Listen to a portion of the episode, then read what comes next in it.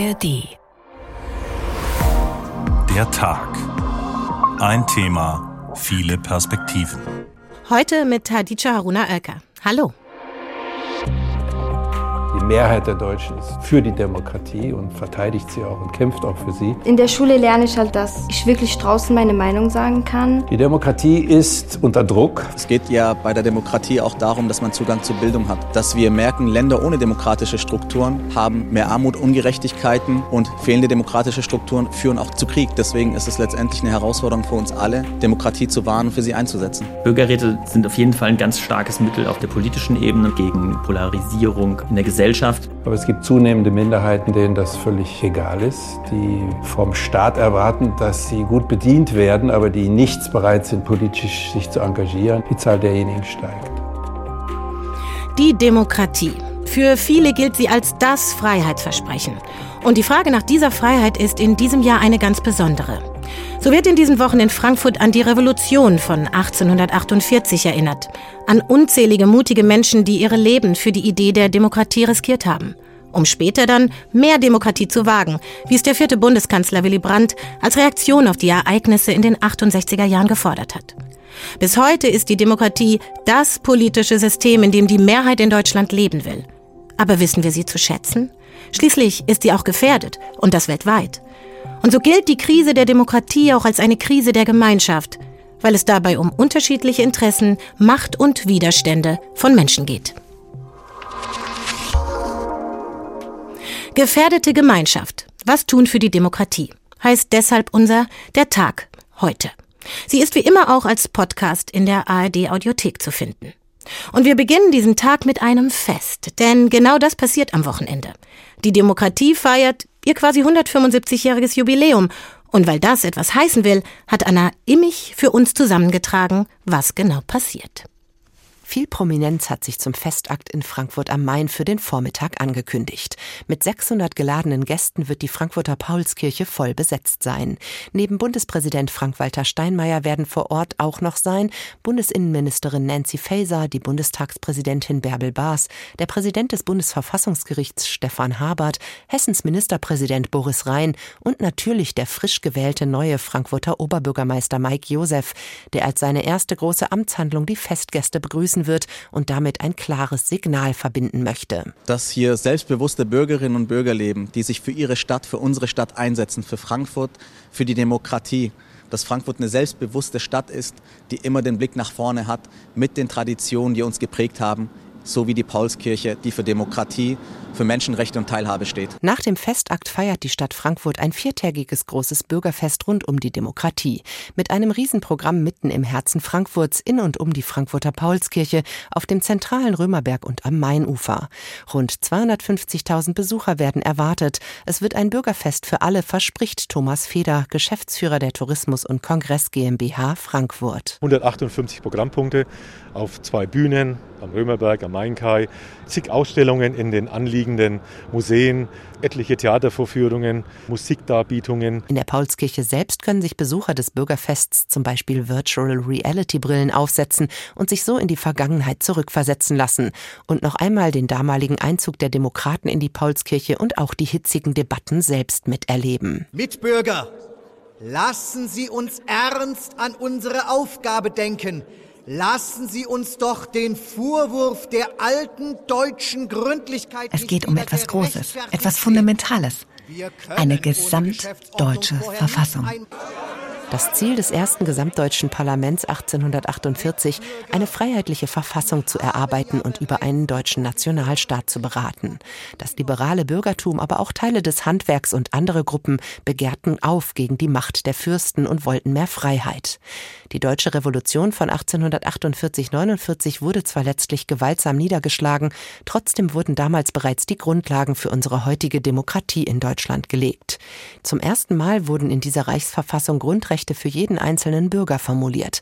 Das Recht auf Meinungsfreiheit und Pressefreiheit. Der neue Frankfurter Oberbürgermeister Mike Josef von der SPD weiß aus persönlicher Erfahrung, wie wertvoll eine Demokratie ist und dass sie nicht selbstverständlich ist. Der 40-Jährige ist als kleines Kind mit seinen Eltern aus Syrien nach Deutschland gekommen. Es geht ja bei der Demokratie auch darum, dass man Zugang zu Bildung hat. Dass wir merken, Länder ohne demokratische Strukturen haben mehr Armut, Ungerechtigkeiten und fehlende demokratische Strukturen führen auch zu Krieg. Deswegen ist es letztendlich eine Herausforderung für uns alle, Demokratie zu wahren und für sie einzusetzen. Zu den weiteren Highlights des Bürgerfests gehören der Auftritt von Max Herre, ein Opernabend und eine große Lichtinstallation am Frankfurter Mainufer, die den schönen Namen Ode an die Demokratie trägt. Was hinter dieser Lichtinstallation steckt, erklärt Thomas Feder von der Tourismus- und Kongress GmbH Frankfurt. Ja, so eine Art Lichtshow mit äh, drei großen Wasserreflexionsflächen, wo wir so an die 20 Minuten mit Musik, mit, mit Licht, mit Text eine Ode an die Demokratie abliefern. Und das wird wirklich auch sehr bewegend, diese, diese Show. Vier Tage lang wird in Frankfurt jetzt also gefeiert. Nichts Geringeres als unsere Demokratie und freiheitlichen Werte. Es ist also richtig was los zum Jubiläum für die Demokratie. Übrigens eine Herrschaftsform, deren grundlegenden Prinzipien, auch freiheitliche Grundordnung genannt, das Bundesverfassungsgericht einmal unter acht Merkmalen definiert hat. Dazu zählen zum Beispiel die Achtung vor den im Grundgesetz konkretisierten Menschenrechten, die Gewaltenteilung, die Verantwortlichkeit der Regierung oder die Unabhängigkeit der Gerichte. Und das liest sich ja alles auch ganz gut auf dem Papier. Aber wie sieht es in der Realität aus? Der Demokratieforscher Wolfgang Merkel war bis 2020 Direktor am Wissenschaftszentrum Berlin und Professor für Politikwissenschaft an der Humboldt-Universität zu Berlin. Hallo. Ich grüße Sie. Wir haben es gerade im Beitrag gehört. Am Wochenende beginnt in Frankfurt das große Paulskirchen-Jubiläumsfest. Wie wichtig ist es denn, die Demokratie jetzt zu feiern? Ich glaube, das ist an jedem Tag wichtig, die Demokratie zu feiern und Symbolik hat eine ganz wichtige Wirkung.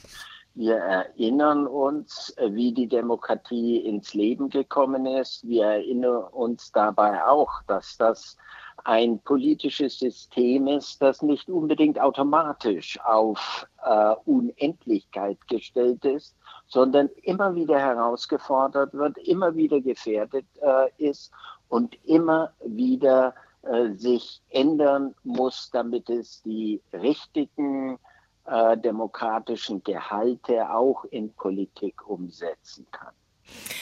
Sie sprechen es also an. Es hat einerseits einen bestärkenden Moment, allerdings sieht es auf der anderen Seite eigentlich weniger nach Feiern aus. Wenn man jetzt mal guckt, Menschen, die von der Politik enttäuscht sind, Klimawende oder Digitalisierung, die Gesellschaft, aber auch Politik herausfordern, Desinformation, wachsende antidemokratische Bewegung. Was würden Sie sagen, wie ist es denn jetzt um die Demokratie zum Jubiläum bestellt? Stabil oder fragil? Weder noch. Und ich würde auch gerne eine Differenzierung mhm. vornehmen. Mhm. Und die heißt, die Demokratie gibt es nicht. Mhm. Also wir haben eine Vielzahl unterschiedlicher Demokratien. Finnland ist nicht Ungarn, Polen ist nicht Schweden und wir sind nicht die Vereinigten Staaten von Amerika. Wenn wir es auf Deutschland äh, kaprizieren und fokussieren, dann äh, müssen wir sagen, wir leben gegenwärtig in einem Jahrzehnt großer Zumutungen, multipler Krisen. Wir haben gerade Corona hinter uns gebracht. Äh, wir haben den Krieg in der Ukraine, äh, zumindest vor der Haustür. Wir äh, sind im Begriff, eine große Energiewende zu produzieren und das stößt auf Widerstand. Und der Widerstand wiederum ist in einem Zusammenhang zu sehen mit der Demokratie, der in den letzten drei Jahrzehnten mindestens doch viel an Vertrauen flöten gegangen ist. Diese Ressource ist uns regelrecht abgeflossen. Und dann äh, spielen natürlich Skandale eine viel größere Rolle, als, ihr möglich, als ihnen möglicherweise zukäme in normalen Zeiten. Sie haben es gesagt, es kommt immer darauf an, über welche Demokratie wir sprechen. Sie haben über Vertrauensverlust gesprochen und ähm, diesen Vertrauensverlust nochmal genauer betrachtet. Wodurch kommt er? Was, was macht ihn denn innerhalb der Demokratie so unbeliebt, abgesehen von der Tatsache, dass es multiple Krisen sind? Ist es die Bewältigung, die fehlt? Das sind schon unterschiedliche äh, Faktoren. Erstens sind wir Bürgerinnen und Bürger heute deutlich kritischer gegenüber der Politik äh, geworden, als äh, das etwa in den 50er, 60er und 70er Jahren des 20. Jahrhunderts noch der Fall äh, gewesen ist. Also der kritische Bürger ist heute ein äh, doch häufiger anzutreffendes Wesen als noch vor 40 und 50 Jahren. Damit geht einher, dass Bürger mehr verlangen von der Politik und sie verlangen Problemlösungen. Sie verlangen Problemlösungen und sie verlangen häufig ein Verhalten der Politikerinnen und Politiker, das moralisch sauberer ist als im Durchschnitt der Bürger. Jetzt sind eindeutige Lösungen so komplexer Krisen, wie wir sie gegenwärtig haben, nicht einfach herzustellen. Also Enttäuschungseffekte sind programmiert. Und ein Problem, geradezu ein Strukturproblem der äh, Demokratie ist, dass politische Parteien sich als die besten, jeweils besten Problemlöser vorstellen. Sie sagen, die Oppositionsparteien können das nicht, äh, sie verstehen die Probleme nicht, haben nicht die Instrumente und Erfahrung, sondern nur wir können es. Also sie stellen sich als omnipotent dar und können dann letztendlich die Krisen, die nicht nur politisch zu lösen sind, sondern auch Gesellschaft, letztendlich nicht lösen. Mehr Bescheidenheit im politischen Wettbewerb würde hier zumindest helfen. Sie sagten, die Probleme lösen wollen, nicht können. Dazu müsste man sie ja auch gut kennen. Als ein konkretes Problem wird ja auch eine wachsende Kluft zwischen Arm und Reich beschrieben. Und auch Sie argumentieren ja mit der Rolle der sozialen Ungleichheit, die sich in eine politische Ungleichheit übersetzen würde, sprechen von einer Zweidritteldemokratie, dass quasi ein unteres Drittel gar nicht erreicht wird, weil sie nicht repräsentiert werden, weil sie nicht wählen gehen. Wie sollte denn mit dieser Entwicklung umgegangen werden, demokratisch?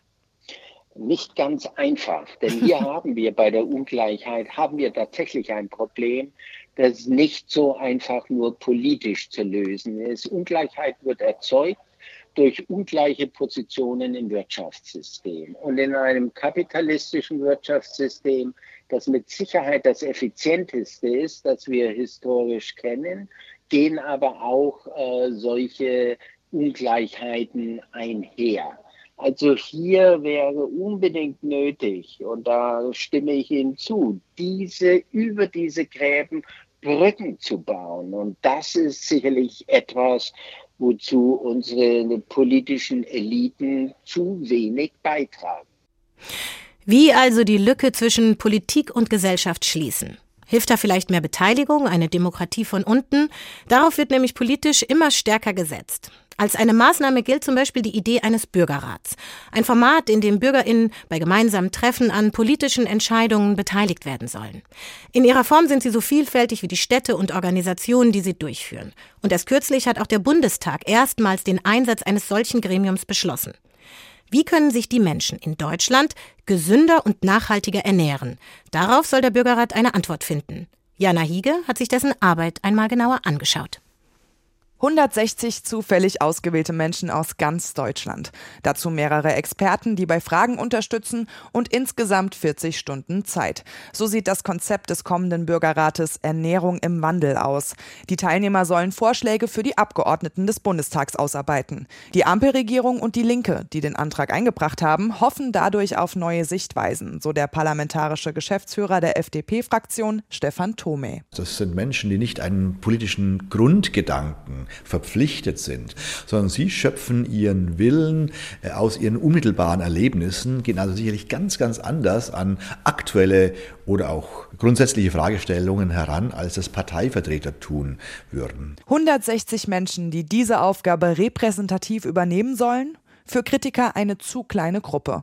Miriam Hartlapp, Professorin für vergleichende Politikwissenschaft am Otto-Suhr-Institut der Freien Universität Berlin, sagt: 160 Leute können nie repräsentativ für eine ganze Gesellschaft sein. Aber die Idee ist, dass sie besser repräsentativ sind, dass sie besser unterschiedliche Positionen abbilden, als das im Moment im gewählten Bundestag der Fall ist. Verbindlich sind die Vorschläge der Teilnehmer am Ende nicht. Sie sollen laut Susanne Mittag, ernährungspolitische Sprecherin der SPD-Fraktion, aber nicht in irgendeiner Schublade verschwinden. Wenn das umsetzbar ist und wenn das gute Vorschläge sind, von denen ich ausgehe, dann setzen wir die um. Und wenn wir die nicht umsetzen, dann würden wir es ja auch begründen. Das brauche ich nicht gesetzlich festschreiben. Trotzdem sind nicht alle Fraktionen im Bundestag von dem Antrag überzeugt.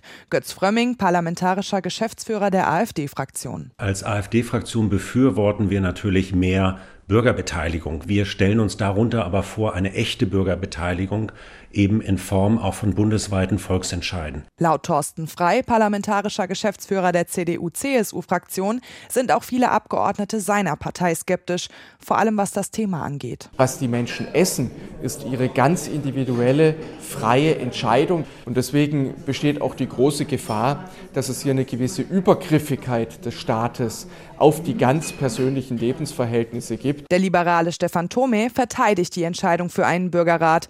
Zur Ernährung habe jeder einen Zugang. Unter dem Gesichtspunkt, was ist gesunde Ernährung? Aber Ernährung ist ja auch eine Frage von Genuss und Geselligkeit. Also wenn es um den Schweinsbraten im Festzelt geht, spielt vermutlich die Gesundheit nicht so sehr eine große Rolle. Es spielen andere Dinge eine Rolle, aber das hat auch was mit Ernährung zu tun. Welche Vorschläge beim Bürgerrat Ernährung herauskommen, zeigt sich voraussichtlich nächstes Jahr. Dann sollen die Teilnehmer ihre Empfehlungen vorlegen. Der Bundestag hat einen Bürgerrat zu Ernährungsfragen eingesetzt. Und wir haben es gehört, er soll echte Beteiligung schaffen und schlussendlich auch ein ganzes Stadtbild spiegeln. Soweit also die Theorie. Aber wie funktioniert das in der Praxis? Der Vermögensberater Anand Kumar aus Darmstadt war ehrenamtlich im Bürgerrat zu Deutschlands Rolle in der Welt organisiert. Hallo. Hallo. Aus Darmstadt. Hallo aus Darmstadt. Sie, Sie, waren ja einer von 169 Teilnehmenden aus ganz verschiedenen Bundesländern, die nach unterschiedlichen Kriterien wie Wohnort, Alter, Geschlecht, Migrationsgeschichte per Los ausgewählt worden sind. Und Sie haben diesen ja. Brief 2021 erhalten, dass Sie dabei sein können, an der Gruppe über nachhaltige Entwicklung nachzudenken. Ich stelle mir vor, das war überraschend. Warum haben Sie mitgemacht? Ja, das war nicht nur überraschend, sondern da kommt ein Brief, der ist auf sehr wertigem Papier und ähm, mit schön bunt auch Bundestag und was weiß ich. Und das geht dann so in die Richtung, ja, lege ich zu den Lotto-Mitbewerbungen und so ein Kram, weil ich nicht wusste, was das ist. Also das hat und Sie erstmal verwirrt. Und warum haben Sie mitgemacht? Ähm, weil nachdem ich es dann aufgemacht habe, nachdem es fast schon im Altpapier gelandet war, ich mir gedacht habe, ich habe da keine Zeit für ich muss äh, meine Familie ernähren, muss die Steuer machen, muss mich um die Eltern kümmern. Und dann habe ich aber gedacht, naja, du kannst ja nicht immer irgendwo sitzen und sagen, die da oben machen, was sie wollen. Und wenn dich mal einer fragt, was deine Meinung ist, sagst du, ich habe keine Zeit. Aber dann haben Sie Ihre Meinung gesagt. Sie haben in einer kleinen Gruppe gearbeitet mit ungefähr 40 Personen und ich stelle mir das kompliziert vor, mit unterschiedlichen Wissensständen zu diskutieren. Wie kommt man denn bei so Reizpunkten wie Klima auf einen Nenner bei Entscheidungen? Das ist eigentlich ganz einfach, weil alle ihre Mitarbeiter, sage ich jetzt mal, ja, weil man muss ja zusammen eine Empfehlung erarbeiten, ähm, haben ja eigentlich denselben Wissensstand, weil sie müssen gar nichts wissen. Sie gehen da rein und dann werden sie erstmal informiert von allen möglichen Experten aus verschiedenen Bereichen, sage ich jetzt mal. Und dann haben Sie das Wissen gesammelt und diskutiert? Genau, das Wissen gesammelt, das Wissen diskutiert ganz wichtig, dass jeder was sagen darf und muss. Ja? Ähm, das heißt, ein Vielreder wie ich darf nicht die Diskussion an sich reißen, sondern wird dann halt gestoppt und dann darf jemand anders auch seinen Input geben. Klingt nach und einem Konsensverfahren, nach irgendwie einem gerechten Ablauf, irgendwie positiv. Und Sie haben ja dann die Ergebnisse auch erarbeitet und wie ich gelesen habe, wurden diese Empfehlungen zu Wasserschutz, Erhaltung der Biodiversität eben an das Bundesministerium für Umwelt, Naturschutz und Reaktorsicherheit zugespielt. Kam, kam denn da was zurück? Weil die Empfehlungen, die Sie ja gemacht haben, waren ja nicht verbindlich.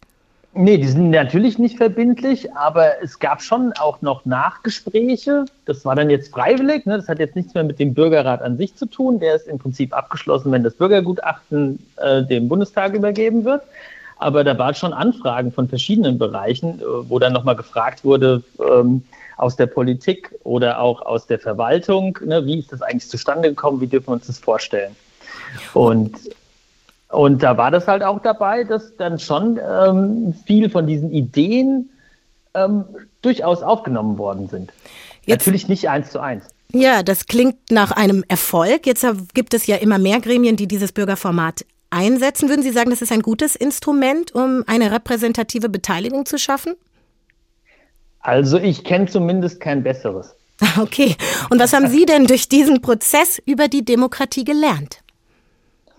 Also ich habe äh, gelernt, dass es äh, Sinn macht, sich wieder mehr damit zu beschäftigen, weil auch ich mal irgendwann engagierter Erstwähler war mit 18 und dann ähm, äh, langsam zum Skeptiker geworden bin und dann mit 50 kurz vom Zyniker war. Und dann kam zum Glück der Bürgerrat und hat das mal relativiert. Ähm, dass man gestalten kann, dass man Konsens finden kann und dass es keine bösen oder dummen Menschen gibt, sondern die haben alle ihre Gründe, warum sie gewisse Meinungen mit sich rumtragen.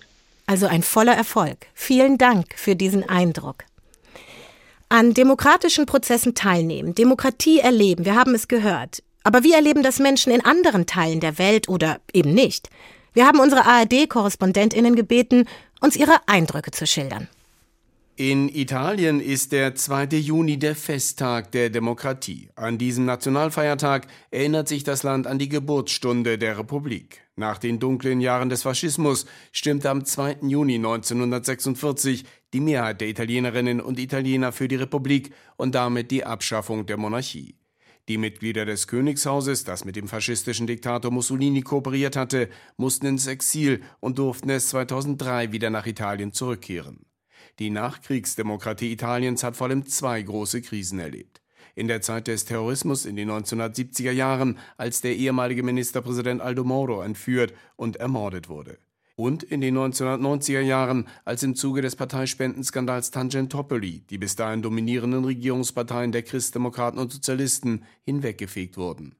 Vor allem der Skandal Tangentopoli hat das Land nachhaltig erschüttert. Europaweite Vergleichsstudien zeigen, die Italienerinnen und Italiener haben seit Jahren nur noch geringes Vertrauen in Staat und Gesellschaft. Die Demokratie als Staatsform aber wird in Italien nicht ansatzweise in Frage gestellt. Trotz häufiger Regierungswechsel ist die Demokratie in Italien stabil. In den USA wird spätestens seit dem 6. Januar 2021, dem Tag des Sturms auf das Kapitol, hitzig über den Zustand der amerikanischen Demokratie diskutiert. Seit seiner Wahlniederlage behauptet Ex-Präsident Donald Trump unermüdlich, beim Rennen um das Weiße Haus sei es nicht mit rechten Dingen zugegangen, das beiden Lager habe ihn um seinen rechtmäßigen Sieg betrogen. Obwohl es für diese Behauptung bis heute keinerlei Beweise gibt, glauben 60 Prozent der Republikaner, Amerikas Demokratie sei so dysfunktional, dass derzeit ein Nichtgewählter das Land regiert. Auch die Beteiligten am Sturm aufs Kapitol glaubten, sie würden mit ihrem Hausfriedensbruch im Sinne Trumps die Demokratie retten. Umgekehrt wertet das Biden-Lager die Big Lie, die große Lüge Trumps, als Versuch, Amerikas Demokratie zu zerstören. Joe Biden selber sieht sich als Vorkämpfer einer existenziellen Konfrontation von Demokratie und Autokratie. Sollte Trump erneut Präsidentschaftskandidat werden und erneut verlieren, dann dürfte er ein weiteres Mal das Wahlergebnis anfechten. Dem Kampf um Amerikas Demokratie steht noch so manche weitere Runde bevor. Und mit diesem Ausflug in die Welt landen wir jetzt für einen kurzen Stopp in Hongkong. Ein Land, das zwar direkt der Zentralregierung Chinas untersteht, aber als Sonderverwaltungszone seine eigenen Gesetze, Zölle und eine eigene Währung hat. Im Vergleich zu China galt Hongkong bisher als relativ autonom, eine quasi Semidemokratie, ein semidemokratischer Zustand. Aber genau dieser wird jetzt brüchig. So standen im Februar zuletzt 47 Demokratieaktivistinnen im bislang größten Prozess wegen Verstößen gegen das von China erlassene Sicherheitsgesetz vor Gericht. Es ist ein Gesetz, das Peking seit 2020 einen quasi noch nie dagewesenen Zugriff auf Hongkong eröffnet hat. Und das hat zu monatelangen Protesten geführt. Der Journalist Tom Jonasson, dessen Namen wir aus Sicherheitsvorkehrungen geändert haben, lebt seit 18 Jahren in Hongkong. Hallo. Hallo. Sie leben ja mit Ihrer Familie in Hongkong und haben sich eine, ich sage es jetzt mal, sichere Arbeitssituation geschaffen. Wie muss ich mir das vorstellen? Was ist das für ein Leben in einer Demokratie, die quasi stirbt? Da haben Sie ganz recht, dass die Demokratie im Grunde gar nicht mehr existiert in Hongkong. So ganz hat sie ja vorher auch nicht existiert, jetzt erst recht nicht. Und das Sonderbare ist, dass sich das auf mehreren Ebenen äh, aufs Leben auswirkt oder eben auch nicht. Auf der einen Ebene läuft der Alltag im Grunde so wie immer, also die Geschäftigkeit in der Stadt, die Stimmung auf den Straßen und so weiter und so fort. Das sieht ungefähr so aus wie vor der Zeit, in der die Protestbewegung und dann Covid hier so hohe Wellen geschlagen haben.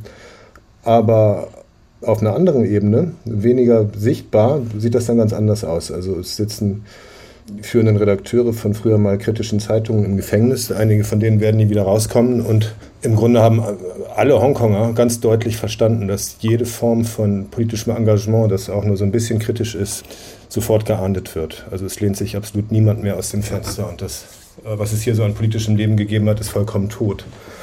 Das ist schon sehr bemerkenswert, wenn man bedenkt, dass vor einigen Jahren hier eine Million Leute auf einmal auf der Straße waren, um für äh, Demokratie in der Stadt zu protestieren und das bei einer Bevölkerung von knapp acht Millionen.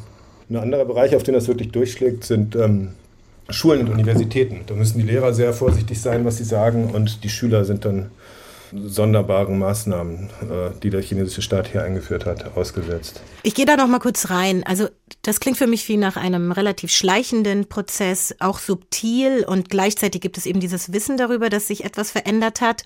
Und äh, sehr konkret, Sie sagen, es zeigt es sich eben an Orten der Bildung, in Schulen. Was beobachten Sie denn da konkret? Können Sie ein Beispiel geben?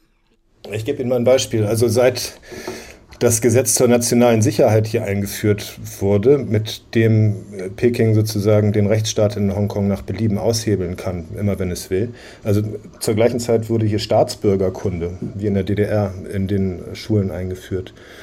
Und das ist eben wie DDR-Staatsbürgerkunde. Zum Beispiel der Sohn eines Freundes von mir, der hatte neulich einen Test zu schreiben in Staatsbürgerkunde und die Kinder in seiner Klasse oder die Jugendlichen haben sich das so zur Ehrensache gemacht, da eine schlechte Note zu kriegen. Und ähm, der Junge hat dann auf eine Frage, die Frage lautete, was können wir tun, um junge Leute in Zukunft äh, dabei zu helfen, dass sie nicht auf die schiefe Bahn geraten? Gemeint war, dass sie nicht politisch aktiv werden. Also auf diese Frage hat er sarkastisch geantwortet. Und zwar so, dass er schrieb, ich glaube, wir sollten den Flaggenappell, der ist auch neu, nicht nur einmal die Woche machen, sondern jeden Tag. Und zwar möglichst schon in der Grundschule und im Kindergarten, um es den Kindern schon von klein auf ins Gehirn zu bohren, dass sie zu gehorchen haben. Und das war natürlich ein sarkastischer Scherz. Der Junge ist so 15. Aber er hat die volle Punktzahl darauf gekriegt und dann war er zu seiner Blamage der Einzige in der Klasse, der keine 5 für diesen Test bekommen hat.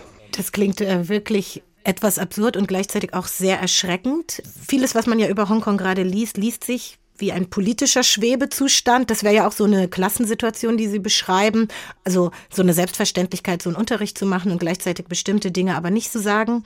Die Bedrohung ist also da und vielleicht bleibt es so, vielleicht nicht. Was ist denn Ihre größte persönliche Sorge in diesem Schwebezustand?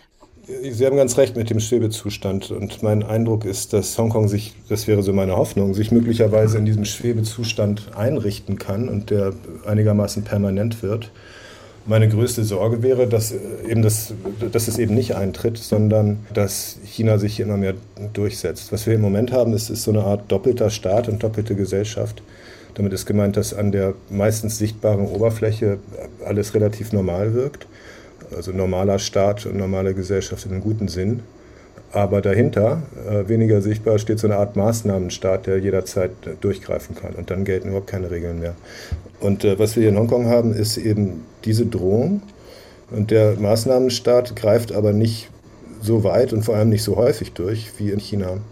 Meine Sorge wäre, dass er sich mit der Zeit immer mehr suggeriert, wie er es jetzt schon in China tut. Im Moment habe ich allerdings den Eindruck, dass das möglicherweise nicht passieren wird. So mit diesem unklaren Zustand, was würden Sie denn sagen, wie hoch ist denn das Risiko, dass wir überhaupt jetzt gerade sprechen? Sie tun das ja auch anonym aus Sicherheitsgründen. Ja, es ist ein bisschen heikel und es ist ein bisschen undurchsichtig. Man weiß nicht, oder ich weiß nicht so recht, ich glaube, niemand weiß so recht, was in so einem Fall eigentlich die Regeln sind. Das ist auch so ein bisschen Glückssache. Also ich habe hier früher als freiberuflicher Journalist gearbeitet und habe dann ab 2018 ungefähr aufgehört, meine Artikel, sofern sie irgendwie heikle Themen berühren, unter meinem Namen zu veröffentlichen, sondern ich bitte dann die Redaktion, irgendein Pseudonym drüber zu setzen. Es ist auch so, dass die chinesischen Botschaften im Ausland durchaus die Aufgabe haben, die Nachrichten zu lesen und die Zeitungen und Bericht zu erstatten nach Peking, wer was schreibt. Also es besteht schon eine Möglichkeit, dass das wahrgenommen wird und dass man dann, wenn man sich das nächste Mal um ein Visum bewirbt, Konsequenzen zu spüren bekommt. Oder wenn es ganz dicke kommt, dass man gleich rausgeworfen wird. Ja, Sie werden rausgeworfen als deutscher Staatsbürger und in Deutschland feiern wir quasi jetzt gerade die Demokratie, 175 Jahre Paulskirchen-Jubiläum. Was bedeutet Ihnen denn aus Ihrer Position heraus die Demokratie? Ich denke, ein ganz zentraler Punkt, vielleicht der, der wichtigste Punkt, ist ein Schutz vor staatlichen Übergriffen. Sozusagen die, die Chance, diesen Schutz vor staatlichen Übergriffen aufrechtzuerhalten, das ist in so einer Art Selbstregierung oder Demokratie viel größer als in so einer Verfasstheit, wie wir sie in Hongkong und in China haben. Solange das der Fall ist, liegt es ja auf der Hand, dass, äh, dass man also wenig Eingriffe zu fürchten hat. Was in China häufig passiert und in, in Hongkong wahrscheinlicher geworden ist, ist, dass der Staat einem einfach mitten ins Leben hineingreift und man sich nicht zur Wehr setzen kann. Und äh, das scheint mir äh, eine der Hauptfunktionen oder die Hauptsache an, an einer Demokratie zu sein, dass es einen gewissen Schutz vor solchen staatlichen Übergriffen gibt. Diesen Podcast bekommen Sie in der App der ARD Audiothek. Gefährdete Gemeinschaft. Was tun für die Demokratie? Mit diesem Titel haben wir die heutige der Tagfolge überschrieben. Anlässlich der Festlichkeiten rund um das 175-jährige Paulskirchenjubiläum, das die Demokratie oder vielmehr auch die demokratischen Errungenschaften feiert. Es heißt, die Demokratie ist nicht nur ein politisches System der Herrschaft, sondern auch eine Lebensweise, weil es eben nicht nur darum geht, ein Kreuzchen bei der Wahl zu machen, sondern es geht eben auch darum, demokratische Prinzipien verinnerlicht zu haben. Und weil das keine Selbstverständlichkeit ist, wird nach Möglichkeiten gesucht, sie zu stabilisieren. Und mit diesen Stabilisierungsversuchen hat sich unser Reporter Tobias Weiler beschäftigt. Horden von Menschen, die bei rechten Demos Polizeiabsperrungen durchbrechen, Hasskommentare im Internet, politische Morde wie der am Kasseler Regierungspräsidenten Walter Lübcke, der Anschlag von Hanau, bei dem neun Menschen aus rassistischen Motiven ermordet wurden. Ist unsere Demokratie in Gefahr? Wir fragen den Politologen Klaus Leggevi von der Justus-Liebig-Universität in Gießen.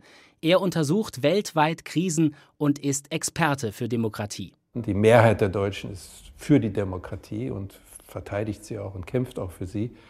Aber es gibt zunehmende Minderheiten, denen das völlig egal ist, die vom Staat erwarten, dass sie gut bedient werden, aber die nichts bereit sind, politisch sich zu engagieren, irgendetwas beizutragen zum Gemeinwohl, Verantwortung für andere zu übernehmen.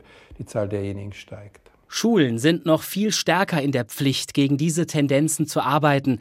Deshalb hat das Land Hessen ein Projekt für Berufsschulen gestartet. Starke Lehrer, starke Schüler. Denn an Berufsschulen fallen oft demokratiefeindliche Aussagen im Unterricht. Durch das Projekt lernen Lehrerinnen und Lehrer, wie sie auf die reagieren können. Das ist wichtig, findet auch Berufsschülerin Anna Schmidt von der Brühlwiesenschule in Hofheim. Ich glaube, ein Klassiker ist so, da gibt es so ein Wort mit Z für Sinti und Roma zum Beispiel oder äh, ja, ein Wort mit N, was halt in der Gesellschaft keinen Platz haben sollte. Und die Wörter werden halt teilweise von den Jugendlichen auch noch äh, sehr unvorsichtig verwendet, sage ich mal. Und dementsprechend fühlt sich dann auch jemand vielleicht auf den Schlips getreten, dann kommt es halt zu einer Diskussion oder zu einem Konflikt. Um den Konflikt zu moderieren, bilden sich auch Lehrerinnen der Willy Brandt Berufsschule in Gießen fort. Als Lehrerin gegen demokratiefeindliche Aussagen zu argumentieren, ist an Berufsschulen schwieriger, sagt Anastasia Gosparewitsch. Es ist durchaus so, dass die Schüler schon angekommen sind und ähm, ihren eigenen Willen ähm, und ähm, ja, die Festigkeit bereits vorhanden ist. Und es ist viel, viel schwieriger, an der beruflichen Schule noch etwas zu bewegen, als vielleicht in der sechsten, siebten Klasse, wo die Schüler noch etwas länger ähm, ja, an der Schule verweilen. Povi-Lehrerin Gosparewitsch zeigt ihren Schülerinnen und Schülern gerade im Unterricht, wie die Demokratie in Deutschland funktioniert. Mit Erfolg, wie ihre 17-jährige Schülerin Mariam Al-Sheikh beweist. In der Schule lerne ich halt wirklich sehr viel, ähm, wie zum Beispiel, dass ich wirklich draußen meine Meinung sagen kann, dass ich auch, wenn ich äh, unfair behandelt werde, dass ich auch dazu sage, so, ähm, ja, das ist jetzt unfair so, ich kann ja auch das machen oder das sagen oder das habe ich gelernt. Und genau darauf kommt es in diesen Krisenzeiten an, sagt Politologe Klaus Leggevi. Die Demokratie ist unter Druck von rechts, aber sie ist in nicht so lange nicht gefährdet, solange es genügend Demokratinnen und Demokraten in der Mitte der Gesellschaft und auch auf der politischen Linken gibt, die sich für die Demokratie einsetzen, die sich engagieren, die für Verantwortung übernehmen und die der Rechten Paroli bietet. Damit politische Morde wie der an Walter Lübcke, rassistische Anschläge wie in Hanau oder Hasskommentare im Internet nicht mehr vorkommen. Je früher, desto besser also ein Bewusstsein für Demokratie und Menschenrechte lernen. Aber wie das Thema eines gemeinschaftlichen Miteinanders, was die Demokratie ja eben auch ist, vermitteln, was ja quasi die Aufgabe für Lehrerinnen sein soll. Darüber spreche ich jetzt mit Kerim Feriduni. Er ist Juniorprofessor für Didaktik der sozialwissenschaftlichen Bildung an der Ruhr-Universität in Bochum. Außerdem ist er im Beirat der Stiftung Orte der deutschen Demokratiegeschichte, die von der Staatsministerin für Kultur und Medien Claudia Roth ins Leben gerufen wurde. Hallo. Hallo. Wir feiern ja in diesen Tagen in Frankfurt die Demokratie. Angesichts der antidemokratischen Strömung, die wir gerade gehört haben, äh, hat das auch etwas Bestärkendes. Mehr Demokratie wagen, nannte es in den 60ern der vierte Kanzler Deutschlands Willy Brandt. Aber wer mehr Demokratie wagen will, muss sie ja auch erst einmal lernen. Und Sie sind Didaktiker der sozialwissenschaftlichen Bildung. Wie nötig haben wir denn Demokratiekunde heutzutage? Alle Generationen haben das nötig, äh, Demokratie aufs Neue zu lernen. Äh, es wird nie aufhören, ähm, dass wir über Demokratie äh, reden, streiten, unterrichten äh, weil das eine Daueraufgabe ist, äh, genauso wie die Polizei und die Bundeswehr und auch das Krankenhaus eine Daueraufgabe ist, müssen Lehrkräfte fachunabhängig demokratische Kompetenzen den SchülerInnen vermitteln. Also eine lebenslange Aufgabe für alle Gesellschaften durch die Zeit, die sich ja auch immer verändert hat. Und Sie sind ja auch Beirat der Stiftung Orte der deutschen Demokratiegeschichte. Und das Wort Geschichte sagt es ja auch schon. Und äh, es geht da ja auch unter anderem darum, eine demokratische Grundordnung zu vermitteln. Und ich frage mich jetzt, wie das praktisch geht. Wir haben es eben am Beispiel der Kinder gehört. Aber wie sind denn so demokratische Bildungsansätze konzeptuell zu verstehen? Also wie, wie funktioniert das genau? Nun, der erste Ansatz, äh, Demokratie zu verstehen, äh, findet nicht äh, im Kindergarten oder in der Schule statt, sondern in der Familie. Und im besten Fall ist das der erste Sozialisationsort, an dem Kinder ähm, demokratische Strukturen erlernen, in dem Aushandlungsprozesse stattfinden, in dem Kinder auch gehört werden. Und dann geht es darum, beispielsweise in der Schule zu vermitteln, welche Institutionen tragen denn unsere Demokratie und wie kann ich mich als junger Mensch äh, in das demokratische Geschehen einbringen. Äh, da geht es aber nicht nur darum, Institutionkunde zu betreiben, sondern es geht auch beispielsweise darum, über unterschiedliche Teilhabebedingungen, Teilhabehemmnisse, Partizipationshürden äh, zu lernen. und es geht auch darum, beispielsweise, ein Gefühl dafür zu kriegen, äh, welche Interessen vertrete ich und wie kann ich diese Interessen durchsetzen. Und dafür ist die Schule äh, notwendig. Sie sagen jetzt, das Elternhaus ist prägend. Jetzt sind die Elternhäuser natürlich sehr unterschiedlich und dann auch der, der Unterricht, der in der Schule gelehrt wird. Sie plädieren ja oder Sie arbeiten ja an einer, an unterschiedlichen Curricula, an einem erweiterten Begriff. Also Sie arbeiten ja mit Blick auf die Migrationsgesellschaft, also auf, mit einem gewissen Verständnis für Pluralität. Was sind denn das für Veränderungen, die wir dahingehend brauchen? Naja, viele äh, bislang eher marginalisierte Menschen äh, ähm, nehmen für sich in Anspruch, tatsächlich gehört zu werden. Äh, also beispielsweise queere Menschen, äh, beispielsweise Menschen, die von Rassismus betroffen sind, beispielsweise geflüchtete Menschen. Äh, die kommen in Gruppen zusammen äh, und äh, artikulieren ihre Interessen. Und das, äh, würde ich sagen, war vor 20, 30 Jahren ein Stück weit anders, beziehungsweise auch da gab es äh, Gruppen, die zusammengekommen sind, um ihre Interessen zu artikulieren, aber denen wurde kein Gehör geschenkt. Ich glaube, die demografische Zusammensetzung auf der einen Seite und die Sensibilisierung in Bezug auf unterschiedliche Diversitätsaspekte, wie beispielsweise sexuelle Orientierung, Alter, aber auch äh, zugeschriebene oder faktische Herkunft hat dazu beigetragen, dass die gesamte Gesellschaft ein Stück weit sensibilisierter wird in Bezug auf Minderheitenrechte. Und ich glaube, äh, diesbezüglich, in Bezug, wenn wir über Minderheitenrechte reden, geht es nicht darum, anzuerkennen, dass das Partikularinteressen sind. Das sind keine Partikularinteressen, sondern das sind, es geht letztlich um Menschenrechte. Es geht um die Vermittlung von Menschenrechten. Und in einer pluralen Demokratie müssen Menschenrechte äh, von allen Personen geachtet werden. Und äh, darüber sollten äh, ausgebildete Lehrkräfte äh, auch Unterricht machen. Und äh, es reicht nicht nur einen Unterricht zu machen, sondern es geht auch darum, den SchülerInnen in ihrer Alltagsrealität aufzuzeigen, wie sie sich einbringen können. Jetzt sind wir aber ja in einer Gesellschaft, in die das demokratische Versprechen hat der Freiheit. Das ist ein Versprechen der Gleichheit. Aber Sie haben es angesprochen, wir werden jetzt nicht alle gleich behandelt, auch nicht in Deutschland. Das müsste ja auch irgendwie vermittelt werden. Sie sagen, das müsste im Unterricht passieren. Lehrkräfte müssten dazu ausgebildet werden. Braucht es dazu? Und Sie, Sie sind Teil dieser sich verändernden Curricula. Was machen Sie da konkret? Was ist Ihre Vision? Also meine Vision ist, dass Rassismuskritik, die Beschäftigung mit Rassismus, rassistischen Denkweisen, Sprechweisen, Handlungspraktiken als ganz normaler Bestandteil der Aus- und Fortbildung von Lehrkräften gedacht wird. Äh, und ein anderes Ziel verfolge ich nämlich äh, die ähm, äh, Kompetenzvermittlung in Bezug auf Diversitätssensibilität, die sozusagen nicht nur Rassismus sich vor Augen führt, sondern unterschiedliche Ungleichheitsstrukturen, wie zum Beispiel Adultismus, Heteronormativität. Es geht darum, beispielsweise anzuerkennen, dass homosexuelle Menschen eine andere Lebensrealität besitzen aufgrund von Diskriminierungserfahrungen als heterosexuelle Menschen.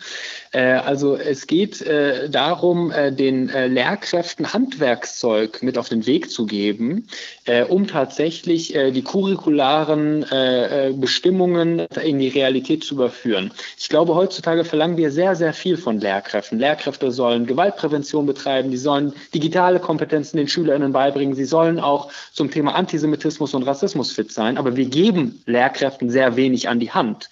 Äh, bislang ist äh, die Ausbildung von Lehrkräften so, dass Antisemitismus, Rassismus, Sexismus so gut wie gar nicht vorkommt, obwohl das häufig in den Curricula, also in den Lehrinhalten unterschiedlicher Fächer äh, schon drinsteht. Aber wie können wir denn äh, Lehrkräfte fit machen, wie sollen Lehrkräfte äh, tatsächlich in der Lage sein, ohne grundständige Ausbildung in Bezug auf Diversitätskompetenzen äh, den SchülerInnen demokratische äh, Kompetenzen in einer pluralen Gesellschaft beizubringen? Und ich glaube, mein Ansatz ist es tatsächlich, Rassismus äh, nicht als äh, ganz, ganz böses Wort äh, zu verteufeln. Es geht auch nicht darum, äh, Rassismus zu beschreiben als äh, etwas, was in der Normalität einer Schule nicht vorkommt, sondern es geht tatsächlich darum, die äh, notwendigen Kompetenzen zu erweitern, dahingehend, dass Lehrkräfte adäquat über Rassismus reden können, äh, Rassismus-Erfahrungen äh, ihrer Schülerinnen und Kolleginnen ernst nehmen und fachunabhängig Unterricht machen zum Thema Rassismus.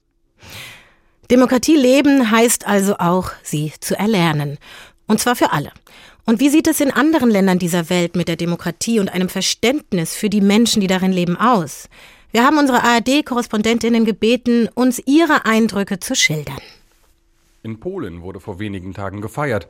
Der 3. Mai ist hier der Tag der Verfassung. 1791 rang sich der polnisch-litauische Doppelstaat unter Druck von außen zu einer Verfassung durch, die als erste moderne Verfassung Europas gilt, noch vor der französischen. Ein früher Start in die Demokratie, der nicht lange hielt. Schon vier Jahre später teilten Preußen, Russland und Österreich-Ungarn das Land unter sich auf. Und auch nach dem Ersten Weltkrieg, als Polen wieder auf der Landkarte erschien, hatte es die alte, junge Demokratie nicht leicht. Nach wenigen Jahren fiel sie einem Putsch zum Opfer, dann überfielen erst Nazi-Deutschland und kurz danach die Sowjetunion das Land.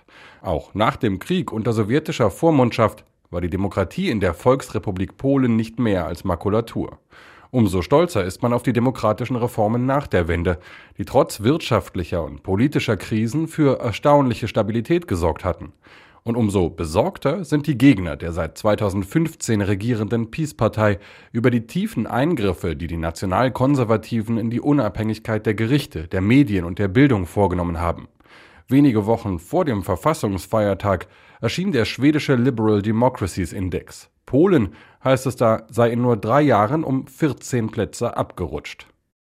Ungarns von Viktor Orban sogenannte illiberale Demokratie ist Vorbild, zumindest für den Chef der im Moment in Umfragen stärksten Partei im Nachbarland Österreich, FPÖ-Chef Herbert Kickl, der gerne Volkskanzler werden möchte, oder zumindest so wie Viktor Orban.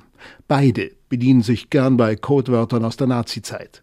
Kein gutes Zeichen für den Zustand der Demokratie in ehemaligen K&K-Ländereien. Dabei begann es in Ungarn so hoffnungsvoll, als dieser zornige junge Wilde Viktor Orban im Juni 1989 auf dem Budapester Heldenplatz gegen die russischen Besatzer wetterte, die 1956 den ersten Volksaufstand für mehr Demokratie in Ungarn mit Panzern niedergewalzt hatten. Es dauerte 33 Jahre bis zur nächsten Wendezeit, dann war der eiserne Vorhang durchschnitten. Ein goldener Herbst für die Demokratie. Im Oktober 89 wurde sie ausgerufen. Die Kommunisten in Insolvenz, stattdessen Mehrparteiensystem und Marktwirtschaft. Die Demokratie ist geblieben in Ungarn, aber zunehmend ausgehöhlt. Orban zwar frei gewählt, in demokratischen, aber nicht ganz fairen Wahlen, so die OSZE-Wahlbeobachter. Der Zuschnitt der Wahlkreise und das Wahlrecht begünstigen die größte Partei Orbans Fidesz. Orban hat eine Zweidrittelmehrheit, kann mit Dekreten durchregieren. Die Übermacht des Staatsrundfunks und der Orban-treuen privaten Medien schweigen die Opposition tot. Das ganze Land ist orbanisiert. Genau das, wovon die FPÖ-Rechtspopulisten in Österreich träumen. Gefährdete Gemeinschaft. Was tun für die Demokratie? So haben wir heute getitelt. Weil wir im 175. Jubiläumsjahr einerseits an die Revolution von 1848 erinnern wollen und damit an unzählige mutige Menschen, die ihre Leben für die Idee der Demokratie riskiert haben, und andererseits, weil die Demokratie, wie wir es gehört haben, vielen nicht mehr als die selbstverständliche Staatsform gilt. Und weil die Liste der Staaten, die keine Demokratien sind, im Vergleich sehr lang ist.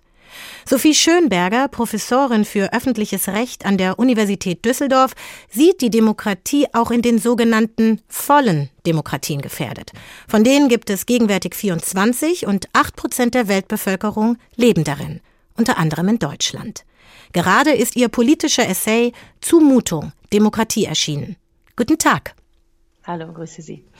Sie belegen ja einen oder diesen unzumutbaren Zustand der Demokratie nicht nur mit einem wachsenden Zuspruch zu autoritären oder rechten Parteien wie beispielsweise der AfD, sondern für Sie ist diese Krise in der Hauptsache auch eine Krise der Gemeinschaft, weil sozusagen die Bürgerinnen ähm, weniger die Fähigkeit haben, sich gegenseitig auszuhalten. Warum fällt uns das denn so schwer? Ne, ich würde sagen, wir verlieren ein bisschen an Übung darin. Also es ist natürlich so, dass äh, immer schon äh, es schwierig ist, andere Menschen auszuhalten, weil man sich dafür schlicht und ergreifend zurücknehmen muss.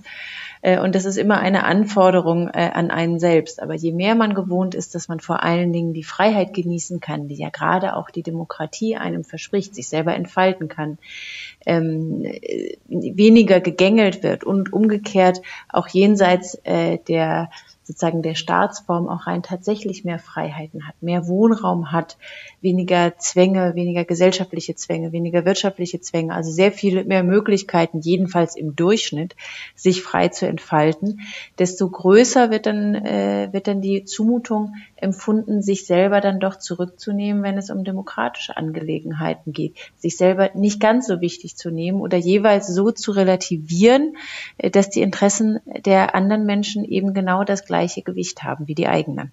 Wenn ich Sie richtig verstehe, sind das quasi eigentlich mehr Freiheiten, die wir haben.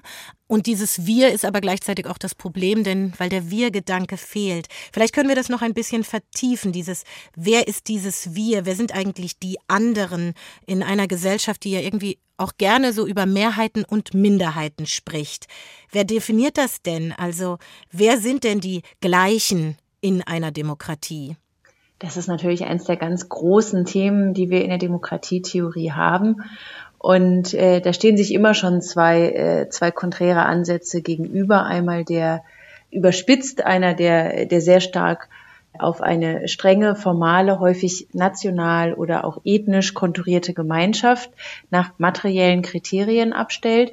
Und der andere Ansatz, der vor allen Dingen auf die faktische Stellung der Herrschaftsunterworfenen abstellt. Und heute sind wir in fast allen Demokratien in der Welt irgendwo in der Mitte gelandet und haben einfach ein formales Zuordnungskriterium. Das heißt, äh, der gehörtjenige oder diejenige gehört zur demokratischen Gemeinschaft, der oder die eben die jeweilige Staatsangehörigkeit besitzt. Das ist bis auf ganz, ganz wenige äh, Ausnahmen in der Welt das heutige Kriterium. Das heißt, die die Verteilungskämpfe, die Ausgrenzungs- und Einschlusskämpfe demokratischer Natur, die haben sich äh, von diesem sehr grundsätzlichen Level mittlerweile verschoben auf die Frage, wer bekommt die Staatsangehörigkeit, wer wird eingebürgert, wie schwierig oder wie leicht wird es, eingebürgert zu sein und darf ich eben auch möglicherweise mehrere Zugehörigkeiten haben.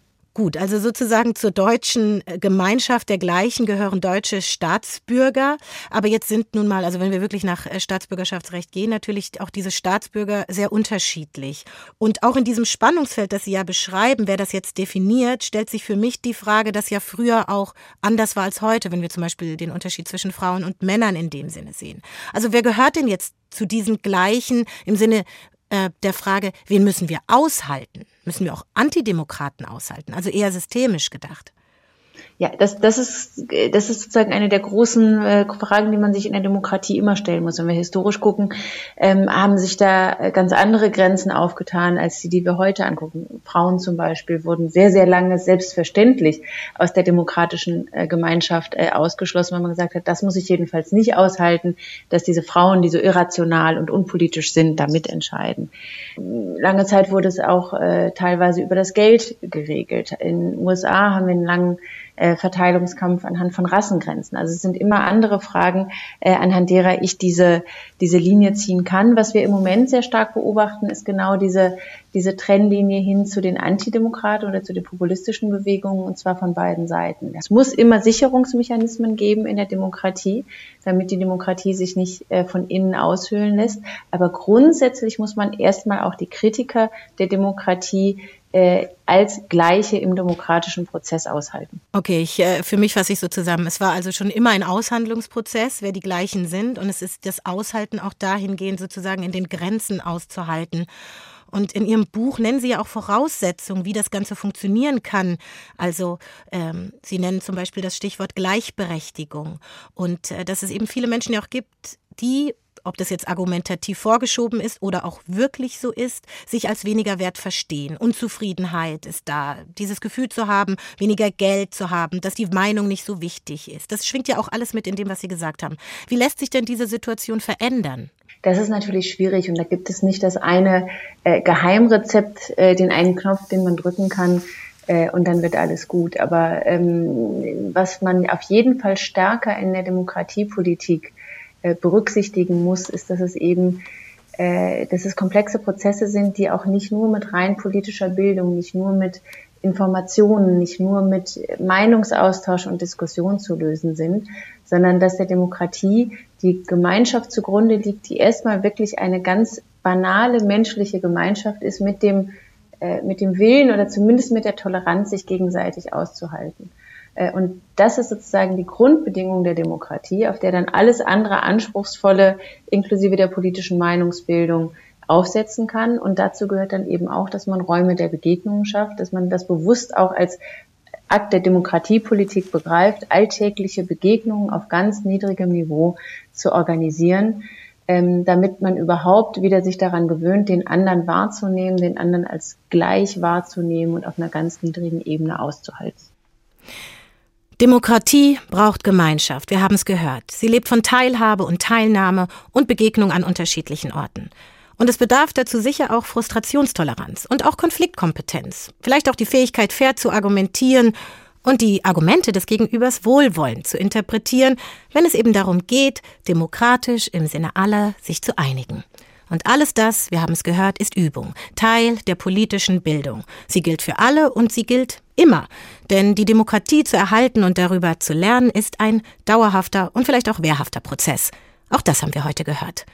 Und damit sind wir am Ende angekommen. Das war der Tag. Ein Thema, viele Perspektiven. Als Podcast finden Sie ihn in der ARD Audiothek unter der Rubrik Politik und Hintergrund. Dort finden Sie auch andere spannende Podcasts. Und wenn Sie wissen möchten, womit wir uns bei der Tag als nächstes beschäftigen, abonnieren Sie gerne unseren Newsletter über h2.de oder hrinforadio.de. Schreiben Sie uns dann auch gerne Ihre Fragen und Anregungen. Ich heiße Hadija Haruna Oelker und wünsche Ihnen eine gute Zeit. Bis bald. Der Tag. Ein Thema, viele Perspektiven.